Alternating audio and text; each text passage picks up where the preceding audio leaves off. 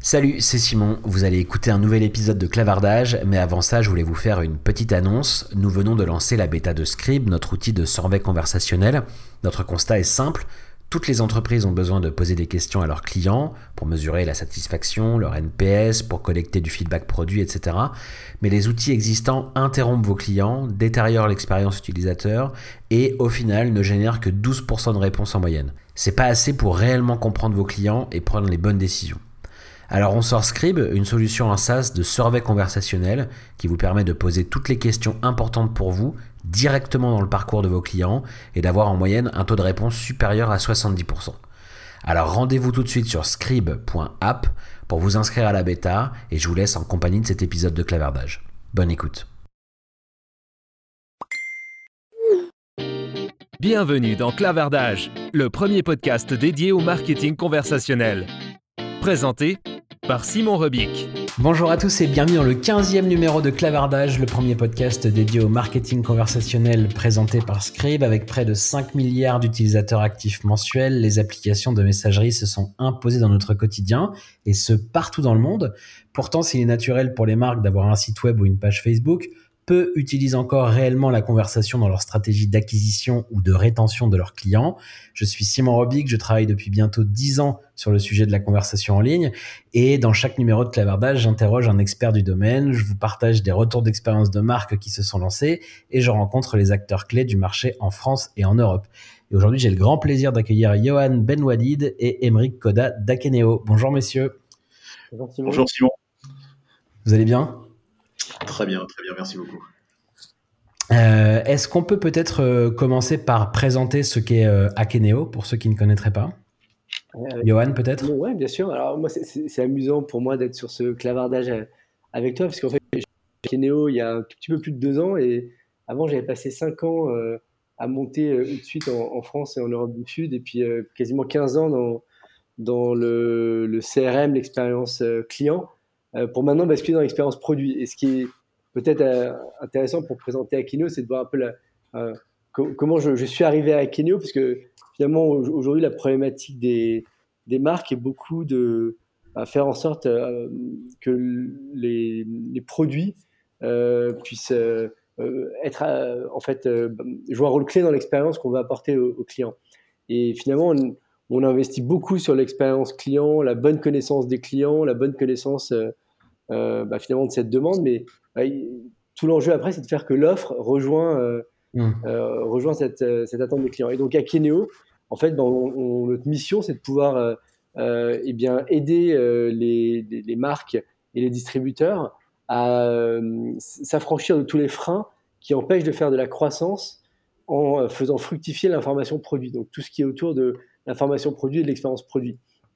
Donc on est une, jeune société euh, euh, française le siège à Nantes, euh, qui a tout petit peu plus de 7 ans et maintenant on est bah, déjà assez présent à l'international puisqu'on a des bureaux en Amérique du Nord, un peu partout en Europe. On a même ouvert cette année un bureau en Australie pour bah, être, je l'espère, continuer à être le, leader de, du product experience management et donc de pouvoir accompagner les marques dans cette expérience produit.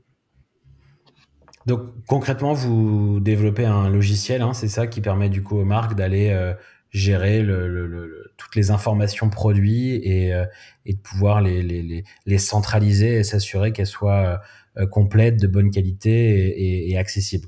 Exactement. Et alors si on regarde un petit peu, pour refaire un peu l'image avec le, CRM, bah, très souvent en fait, si on se projette, il y a, il y a 15 ou 20 ans, on parlait de Customer Information Management. J'ai ma base de données clients. Bah, souvent sur les produits, c'est pareil. J'ai ma base de données produits. Super, c'est bien, c'est un bon point de départ.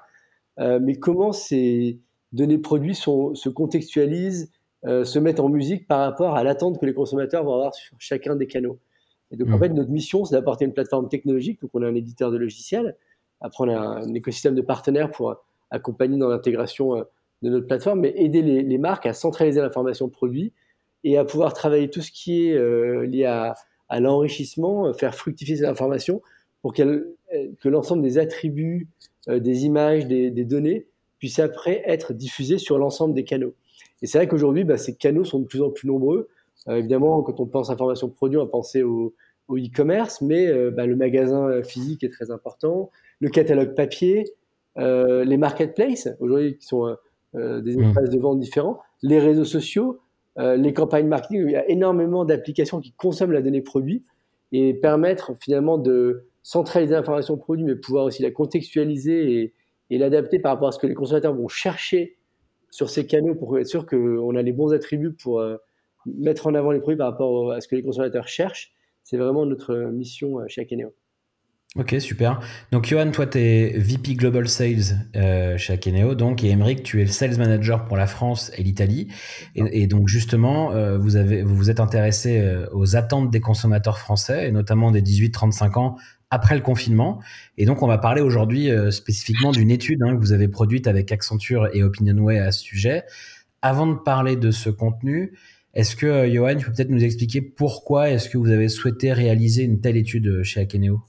Ouais, je pense que c'est assez intéressant de voir. souvent, en plus, quand on est éditeur, on, interroge beaucoup nos clients et ça, c'est important parce que c'est les utilisateurs de notre plateforme.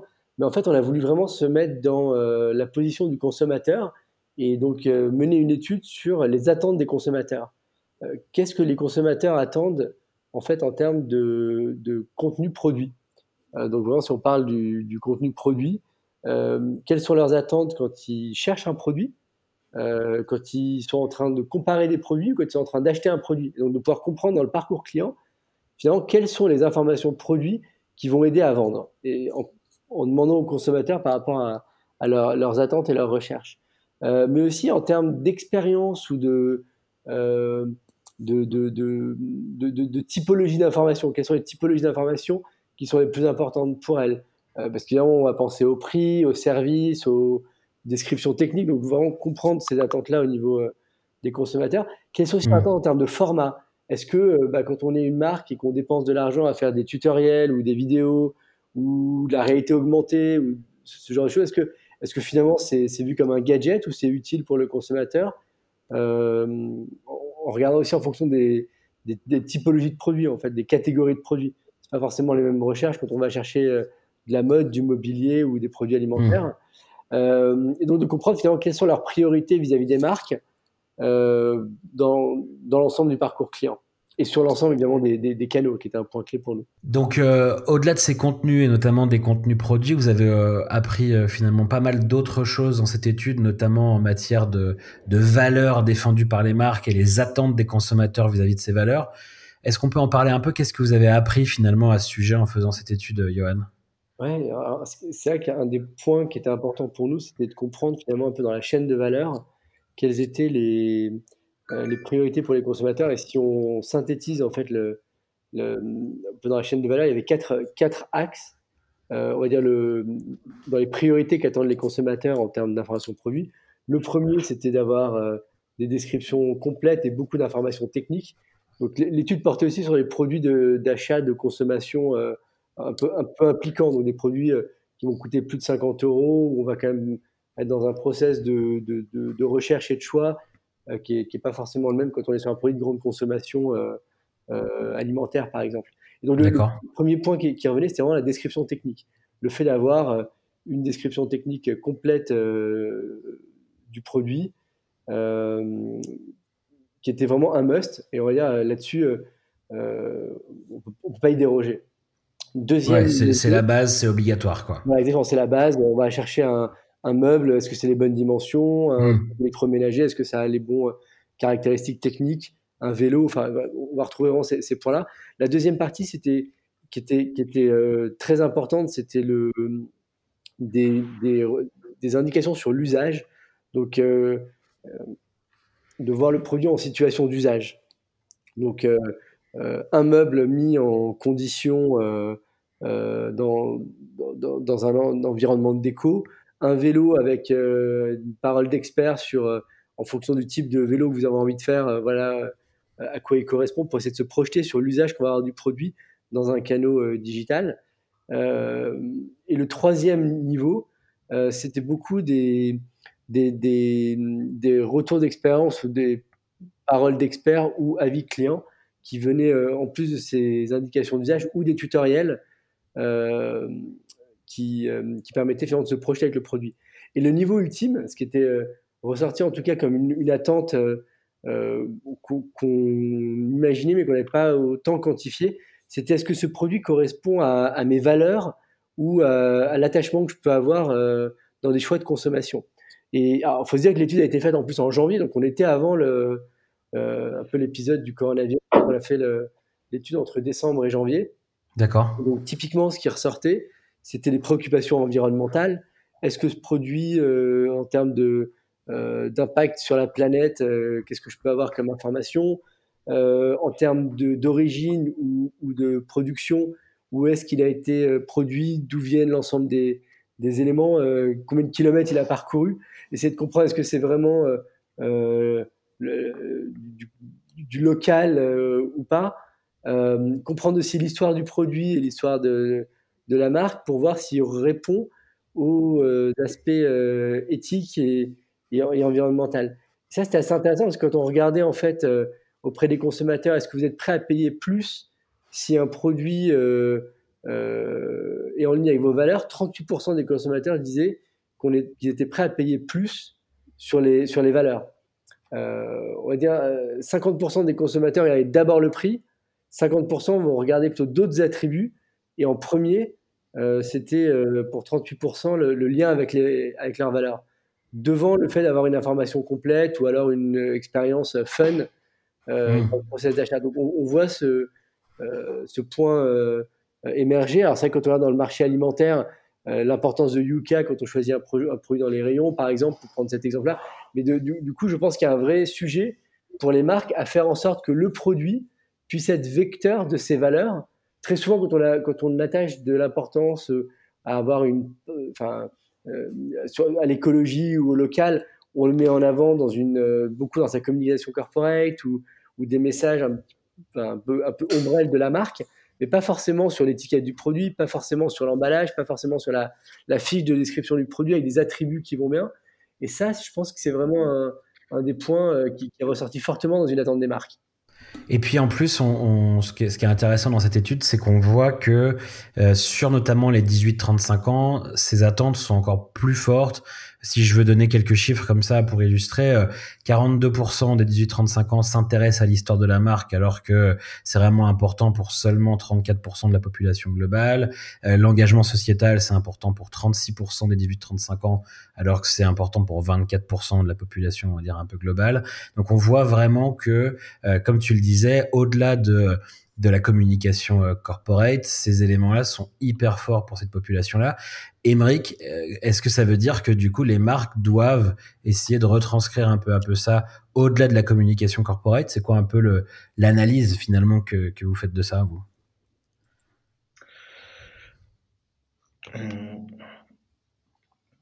Je fais une petite pause. Hein. Tu vous m'avez un peu perdu du coup dans le script. Pardon, j'étais à la 3B en fait. Ok. Bien. En fait, c'est comme le disait euh, comme le disait Johan à l'instant, euh, la plupart des consommateurs, les jeunes en particulier, croient au rôle euh, social, sociétal ou écologique des entreprises. Et c'est notre cas, d'ailleurs, bien évidemment. Et comme tu le disais, Simon, la plupart d'entre elles savent communiquer et elles en plus des actions concrètes. ça peut être porté de manière autonome par certaines, par certaines marques, mais ça peut être aussi forcé comme on le voyait tout à l'heure, par des, euh, des, agitateurs extérieurs. Yuka, c'est l'exemple le plus, euh, le plus probant. Hmm. En fait, il a amené certains fabricants de nourriture à revoir la composition de certains, de certains produits et, euh, et, également imposer en réalité le Nutri-Score sur quasiment tous les produits alimentaires qu'on trouve aujourd'hui. Euh, de la même manière, il y a un Nutri-Score ou l'équivalent, je ne sais plus comment il s'appelle, euh, dans le domaine de la mode qui verra le jour assez prochainement et qui permettra de mesurer l'éthique du vêtement que l'on souhaite acheter au niveau social et environnemental. On peut également citer euh, Zalando qui va imposer en fait des, euh, des marques éco-responsables sur tout son assortiment d'ici 2023. En fait, ils vont exiger de la part de toutes les marques des informations concernant leur impact social et, euh, et environnemental. Donc en fait, le consommateur s'attend à retrouver ses valeurs et ça constitue un vrai critère d'achat et l'information produit qu'il consulte doit contenir cette information sociale, environnementale, écologique, éthique. Hmm. Et donc charge aux marques aujourd'hui de pouvoir retranscrire cet effort directement dans l'information produit. Pourtant, c'est pas une pratique qui est, euh, qui est encore euh, vraiment très répandue. Ça reste encore un peu naissant, quoi, comme, comme euh, prise, prise de conscience un peu des marques et, et du coup action en termes de, de contenu et de positionnement autour de tout ça, quoi. En, effet, malheureusement, c'est n'est pas le cas malgré notre militantisme actif dans ce dans ces domaines-là. en plus, le, confinement qu'on vient de vivre là de, depuis mars jusqu'au mois de mai, ça nous a permis de le constater de manière plus claire encore. Euh, on a passé plus de temps sur des sites e-commerce pour euh, évaluer nos achats. On a parfois acheté certaines euh, typologies de produits pour la première fois en ligne, alors que nous les faisions peut-être en magasin. L'alimentaire pour certains, on sait que une partie de la population a découvert le drive lors du confinement. la parapharmacie, des équipements de sport et loisirs ont, été achetés notamment pour les premières fois en ligne. Et on va pas se mentir, ça s'est accompagné par un, lot de, déceptions que ce soit le, paquet de céréales qui est un, peu euh, plus petit qu'imaginé ou le vêtement trop chaud pour la saison.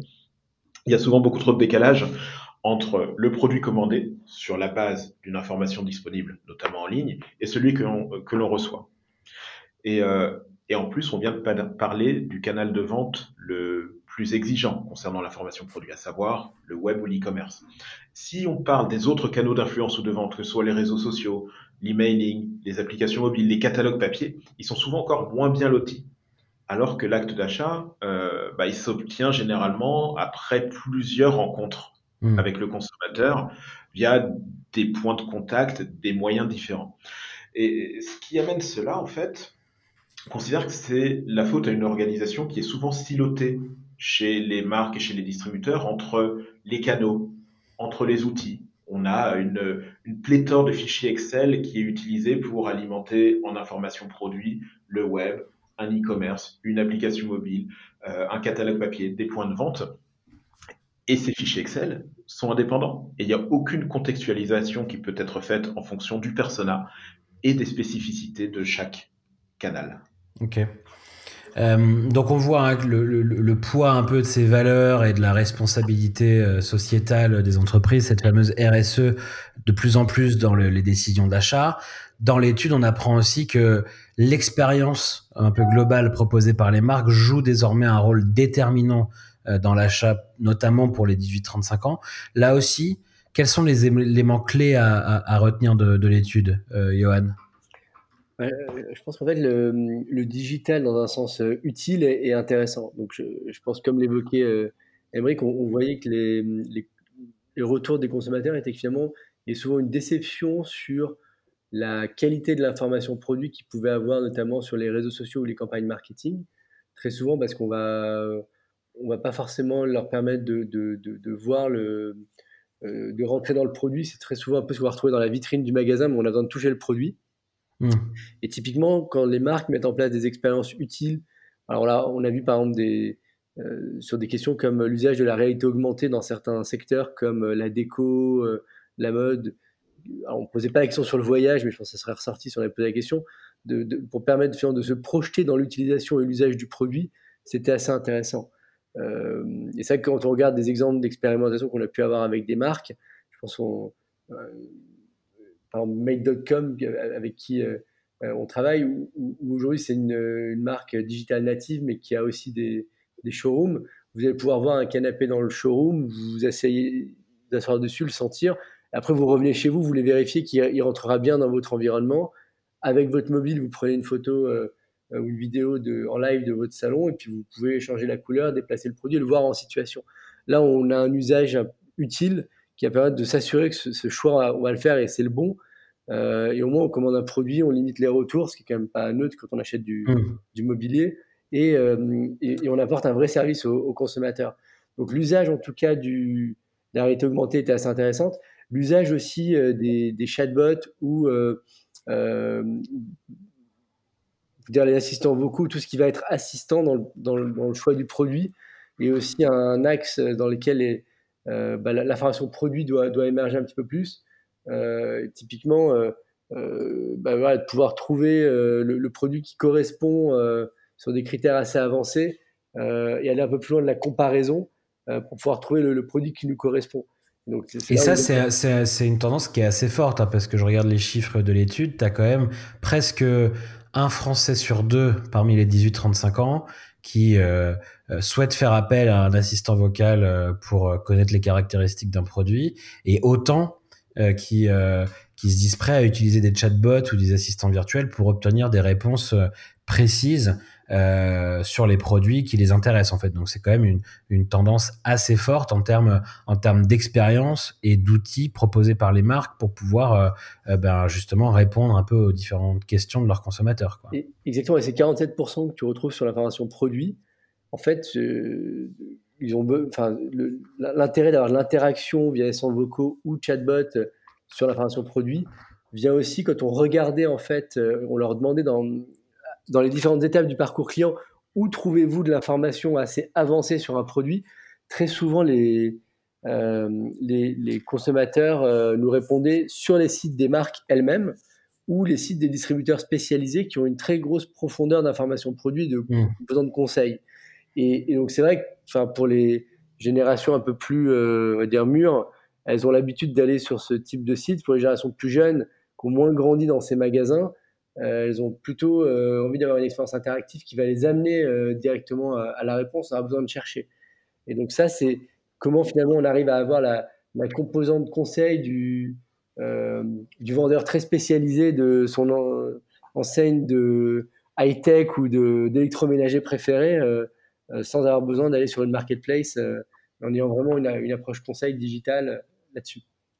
Donc, ce qui est intéressant, c'est que on voit que c'est tous ces sujets-là, à la fois, euh, comme on disait tout à l'heure, un peu euh, d'importance apportée aux valeurs, mais aussi de recherche d'expérience. Euh, on voit que c'est perçu comme comme utile finalement. Et on voit que les consommateurs sont en recherche d'expériences utiles. Tu, euh, tu donnais l'exemple de euh, la capacité à se projeter dans l'utilisation d'un produit, dans le positionnement d'un meuble dans son salon. on veut évidemment connaître les caractéristiques les plus précises possibles d'un produit avant de l'acheter. On veut obtenir des réponses à ces questions, des conseils, etc clairement, on parle pas ici de, gadgets et euh, de trucs un peu qui brillent euh, en ligne, mais vraiment de choses utiles. Hein. C'est bien ça, Emmerich. Tout à fait. Euh, ce qui se passe, c'est qu'en réalité, chaque entreprise, qu'on soit dans le secteur du B2B, B2C, que ce soit une marque ou un distributeur, chaque entreprise travaille sur l'expérience client qu'elle souhaite proposer. Et en fait, cette expérience, c'est pas uniquement une expérience d'achat, mais également une expérience d'usage, d'usage des produits en fait, en partant de ce postulat, on se rend compte que euh, même les gadgets ont, leur utilité. Moi, j'ai fait deux achats récemment pour mes enfants. J'ai acheté euh, une balle rebondissante et puis des, paillettes à mettre sur les branches de lunettes pour, euh, pour ma fille. Et en réalité, même si ce sont des gadgets, ces produits peuvent procurer une certaine, certaine dose de plaisir à, la personne qui les achète. Bien sûr.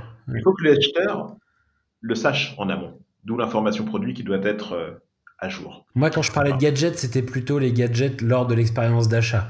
Que les gens décident d'acheter, entre guillemets, des gadgets ou des choses qui peuvent euh, ne pas sembler essentielles, mais qui en réalité euh, leur procurent euh, du plaisir, ou voilà, ça c'est évidemment courant, mais, mais, mais dans l'étude, ce que je trouvais vraiment intéressant, c'est que on se rend compte que lors de l'achat, dans l'expérience d'achat, on cherche des expériences qui sont utiles et euh, qui vont nous permettre de, de faire les bons choix euh, de justement lors de son achat. Et, euh, et, donc, lorsque les consommateurs disent qu'ils qu'ils souhaitent avoir des meilleures expériences avec leurs clients, ça veut avant tout dire qu'ils souhaitent avoir des expériences d'achat qui soient utiles en fait, quoi. Absolument. Et, ça me permet de rebondir sur ce qu'expliquait Johan tout à l'heure par rapport aux résultats de l'étude. En fait, on considère qu'il euh, y a trois niveaux d'information produit qui euh, sont nécessaires pour créer ce qu'on appelle une belle expérience produit. Le premier niveau, c'est des informations techniques. On en a parlé tout à l'heure, la base. Euh, lorsque je recherche un produit, j'ai besoin d'avoir des caractéristiques, la couleur, les dimensions, les normes. Si j'ai pas ce minimum, je ne vends pas le produit. Donc généralement, ce premier niveau est atteint par, par la plupart des vendeurs, au moins en France. Euh, un exemple, euh, sac de couchage euh, résistant jusqu'à moins 15 degrés. Ça, c'est un exemple d'information technique. Hmm. Il y a le niveau supérieur auquel on doit, on doit passer qui consiste à, ajouter de l'information d'usage. C'est des informations qui vont permettre euh, à l'acheteur de se projeter dans l'utilisation des produits. Est-ce que ce produit convient à mon persona? Si je reprends l'exemple du sac de couchage, est-ce que euh, ce sac de couchage est idéal pour camper plusieurs nuits d'hiver? Et dernier niveau, c'est un peu le Graal, là où tout le monde devrait arriver, quel que soit son secteur d'activité, comme je disais tout à l'heure, euh, qu'on vende du matériel de construction ou qu'on vende des, euh, des, sacs de luxe, c'est réussir à pouvoir y ajouter des informations émotionnelles. Ce sont des informations qui, pour un client donné, vont placer votre produit au-dessus de tous les autres. Mmh. Euh, si je reprends toujours l'exemple du sac de, de, couchage, eh bien, euh, le sac de couchage favori des euh, randonneurs extrêmes assurant un, un, sommeil parfum, parfait, pardon, même dans des conditions climatiques difficiles, eh bien, ça me permet de me projeter et ça me permet de dire que c'est exactement ce sac qu'il me faut pour aller voyager pendant dix jours dans les Alpes au mois de janvier. Mmh. Et en fait, on se rend compte que certaines marques de luxe ou même des marques euh, un peu plus généralistes, je pense à Apple ou Nike, sont excellentes à ce niveau. Hmm. Mais c'est aussi parce qu'elles n'hésitent pas, là je pense notamment à Nike ces dernières années, euh, à mettre en avant leurs valeurs, ce qu'elles défendent, ce en quoi elles croient. Et on voyait tout à l'heure que, euh, que c'était un élément hyper important en termes d'attente. Et puis une fois qu'on a été convaincu avec ça, derrière les expériences d'achat en ligne ou en boutique sont, euh, enfin chez Apple et Nike, c'est des très bons exemples pour ça. Quand on rentre dans une boutique Nike ou une boutique Apple, euh, on fait jamais la queue pour acheter son produit. Enfin voilà, c'est le genre d'exemple euh, qui montre que lorsqu'on a travaillé sur ces valeurs et qu'on travaille sur l'expérience d'achat, on peut obtenir des performances qui sont qui sont vraiment excellentes. Quoi. Votre étude elle montre aussi que il y a eu une accélération hein, de ces attentes ces derniers mois. Alors vous disiez que l'étude a été faite en, décembre et janvier, mais évidemment on, a, pu le constater aussi euh, avec le confinement. Concrètement, l'accélération de ces attentes, comment ça se matérialise, euh, Johan? Oui, c'est vrai qu'un des points qu'on a beaucoup demandé, c'était euh, l'approche omnicanal. Et, donc, Emmerich, on a, on a parlé sur l'importance pour, pour le consommateur, finalement, qui est très omnicanal, d'avoir en face de lui, côté des marques, une gestion de l'information produit qui n'est pas en silo. Alors, quelques chiffres qu'on a pu ressortir, c'est 84% des consommateurs perçoivent que l'information produit est de, bonne qualité, donc les marques font beaucoup d'efforts pour avoir une information produit de qualité, mais 76% des consommateurs trouvent que l'information euh, peut être différente entre les canaux, voire contradictoire. Donc ça, c'est un point qui, qui, nous a sauté aux yeux, c'est de se dire, aujourd'hui, on peut plus avoir une, équipe digitale qui travaille sur euh, le contenu pour le site web, pour optimiser le SEO, euh, le SIM ou les réseaux sociaux, et puis une autre équipe qui s'occupe du catalogue papier, qui va pas forcément avoir, enfin, qui vont avoir des contradictions. Donc il y a vraiment un, un, point important là-dessus.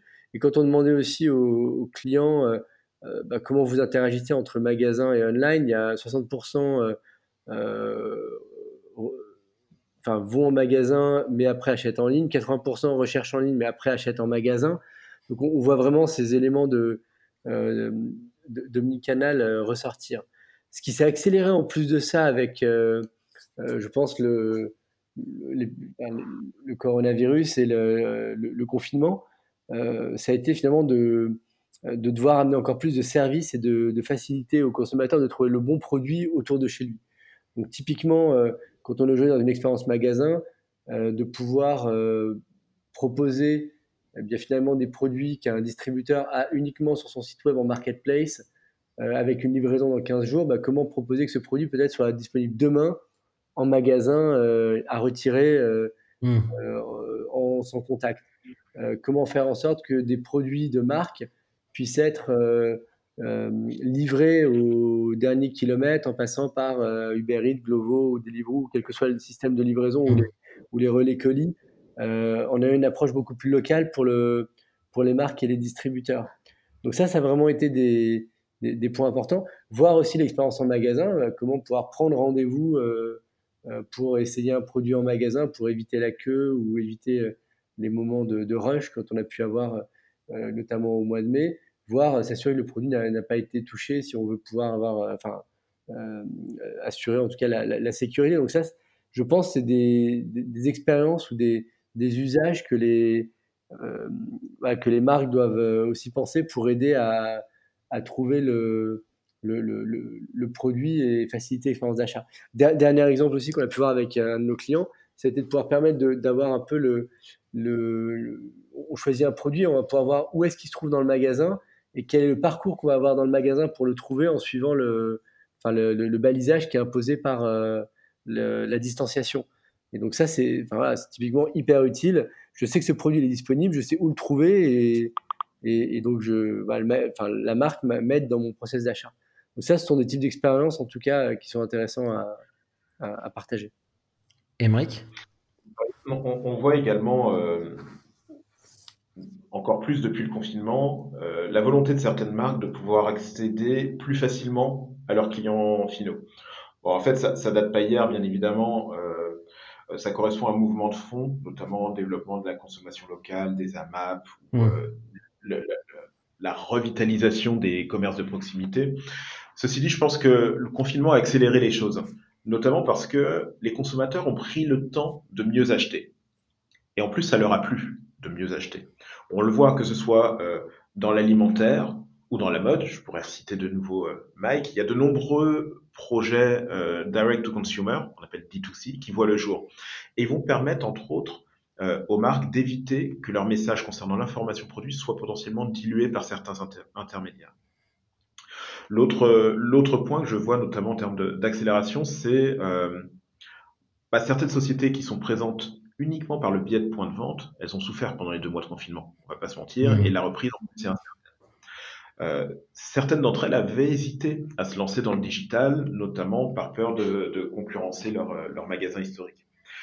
Et je pense que c'est le moment ou jamais pour elles de pivoter, de réussir à proposer une expérience client qui soit réellement omnicanal.